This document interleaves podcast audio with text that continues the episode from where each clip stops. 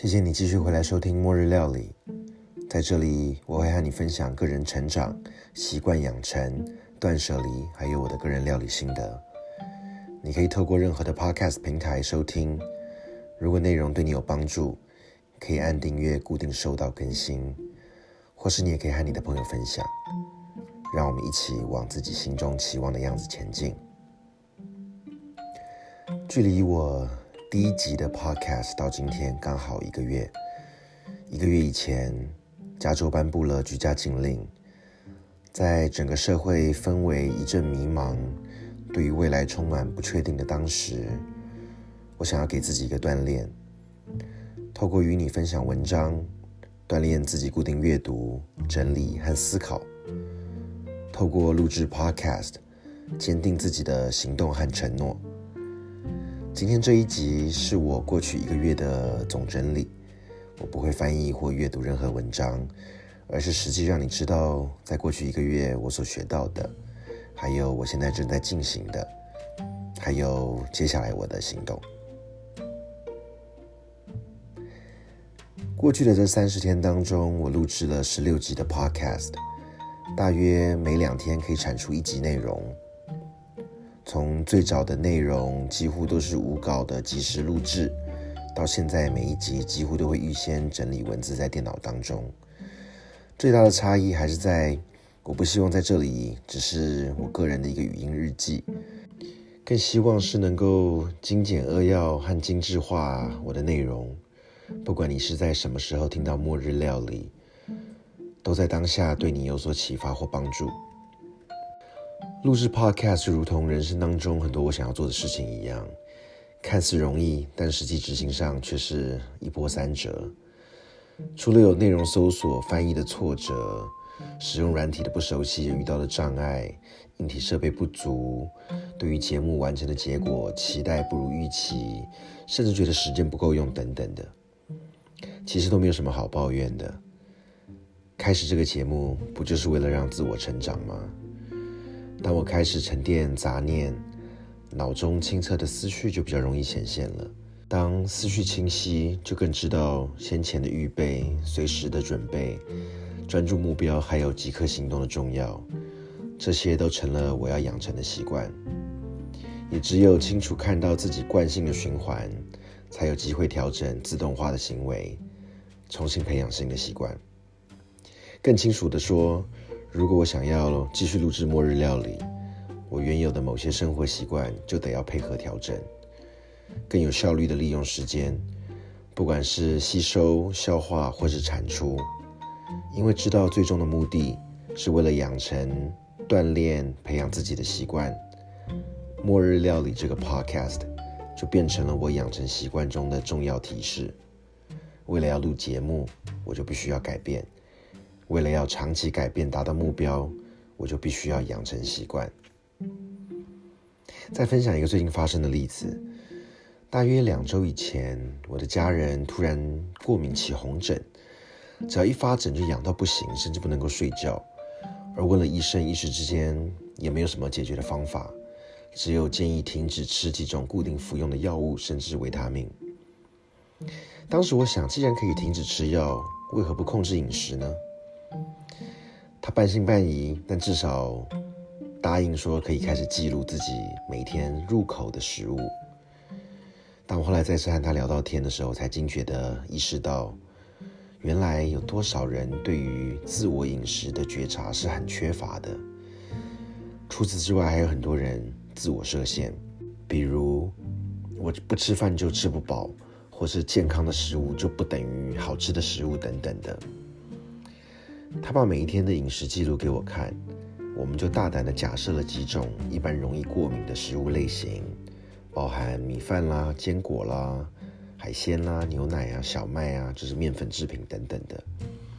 然后我们就试着回归最单纯的饮食，全食物无加工。从第一天断食十六个小时，到隔天开始先吃红萝卜、苹果、地瓜。这样子少量的种类开始，一种一种开放测试有可能的过敏源，看看哪些食物会导致过敏。说类很神奇，自从第一天断食之后，他其实疹子就好很多。但是只要一不忌口，隔天又会长疹子。经过了几次沟通，他终于了解，如果单纯顺从口腹之欲，就得忍受万虫钻洞之痒。所以想想，其实忌口忍个几天，至少测出过敏源来。目前最主要的怀疑还是小麦类的食物嫌疑最大，因为到目前为止，他已经二十四小时没有吃小麦类的食物了。过敏症状似乎减轻了。当然，我还分享了很多健康但是很好吃又能够吃饱的料理组合搭配法。我不是医生，也没有要推广任何食疗或者是某种特定的饮食形态。只是单从饮食这件事情来看，你有多少觉察，或者是你有想要透过饮食达到什么目标吗？在末日料理，也欢迎你和我一起探索。世界上的各种饮食种类，对食物好奇，对自己所吃的东西多了解一点。让我先喝口水，我们休息一下，马上回来。等一下，我再和你分享我现在正在进行的训练，还有我的下一步目标。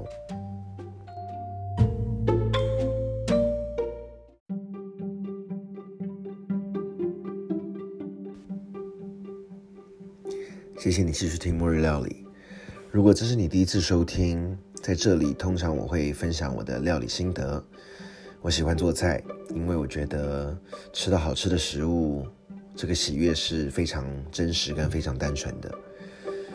如果我能够掌握更多的料理技巧，那不就代表我更容易取悦我自己，或者是把喜乐带给更多人吗？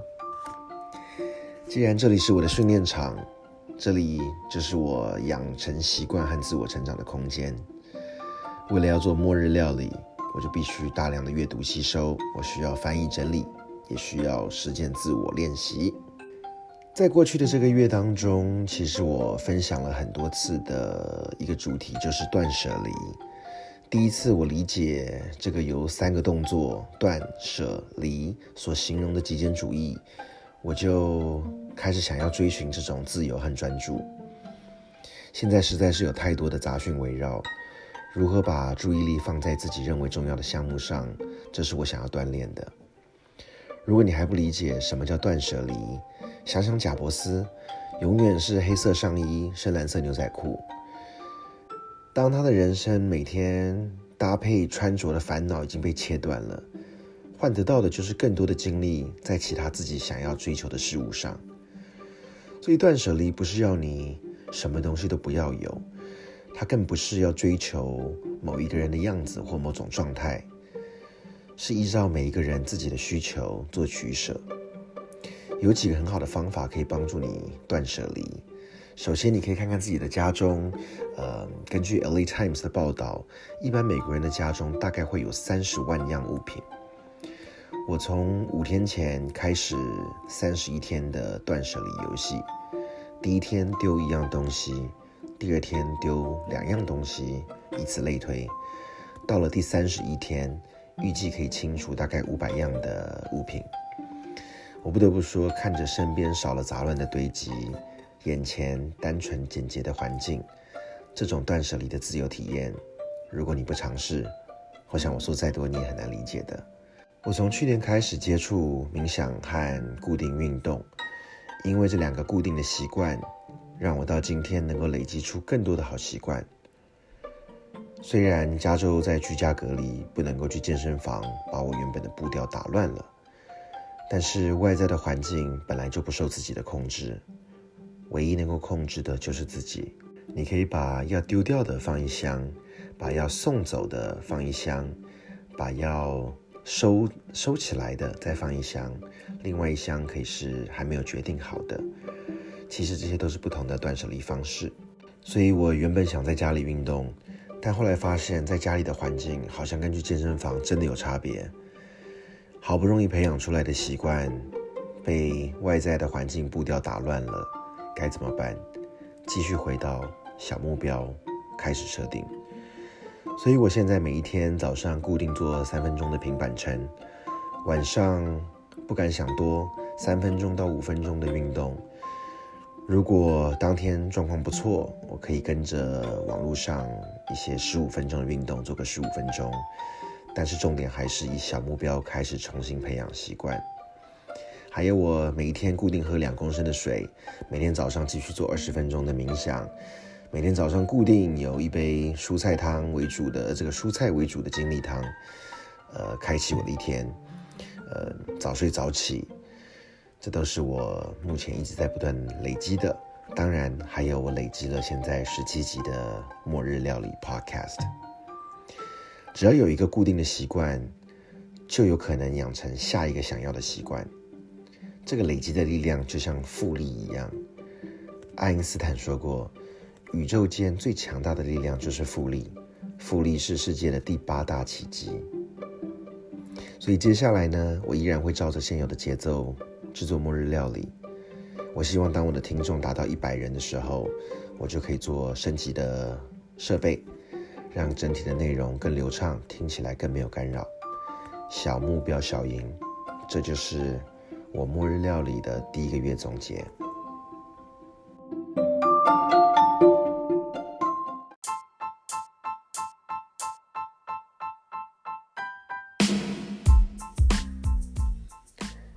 今天最后末日料理，还是要和你分享这个周末我做了什么。记得之前我分享过妙招姐的电锅蒸鸡吗？嗯，因为用了这样子的一个 cooking method。这个料理的手法，我就想要多尝试不同的食材，看看效果如何。当然，其实我不是用电锅蒸，我是用压力锅，呃，煮饭的方式来做的。但今天呢，我试的是用呃牛肋排，它其实是呃比较大块呃的这个牛骨带带骨头的这个牛肋肉肉排。呃，同样的，我先把它腌过了之后，一样完全不加水的方式，就放到呃压力锅里面去。呃，当然我这次丢了三颗去了皮的番茄，哇，没想到居然出来这个水，居然水量非常非常的充足，这个我实在想象不到，到底是从哪些食材冒出来的水？你知道怎么样子快速的去番茄的皮吗？嗯，最简单方法就是在番茄的后面用刀子轻划个十字，用热水烫或丢到滚水里面稍微滚个大概三十秒左右，就可以很轻松的把皮撕下来了。那把番茄皮撕掉，重点就是为了整个吃起来的口感不会有一些像是这个呃煮烂的番茄皮还在在在这个汤里面。除此之外，还有一个之前在美国这边 Costco 做的一个沙拉，然后我用看它里面的食材类似的方式来做，我觉得也很好吃，也跟你分享。嗯，食材很单纯，就是小黄瓜。小黄瓜我呃把它呃切成四分之一之后呢，呃长条形的，我会把中间的籽给先去除，因为怕到时候会生太多的水。所以小黄瓜切成四分之一，去呃籽了之后呢，再可能对半切，然后切成小粒小粒的。另外呢，还有红椒一样也是切成小粒小粒的。然后煮绿豆，嗯，这个我觉得因为很特殊，所以我就呃把绿豆煮熟了之后，呃也是当做里面其中一个食材，然后再配上藜麦，煮熟的藜麦，整个这样子拌在一起。我还另外加一点洋葱，然后单纯的就用盐跟一点点这个橄榄油做调味，我觉得吃起来非常好吃，呃，也给你参考。其实我已经在这个末日料理里面多次说到，料理是多么让人觉得放松、舒压的事情。我不知道你喜不喜欢做菜，你对于做菜是觉得麻烦还是觉得快乐的？嗯。我不得不说，在美国这里，其实逛超级市场是一件很舒服、很享受的事情。看到不同的食材，买回来之后可以做不同的体验。当然，其实也不用那么复杂，有些很单纯的食物，只要简单的料理就很好吃了。我希望你也有机会能够像我一样体验料理的快乐。最后，我想提醒，如果你觉得末日料理的内容，呃，对你有帮助。请你多跟一个朋友分享，让我能够尽早达到我所设定的目标。谢谢你的收听。我们下次再见。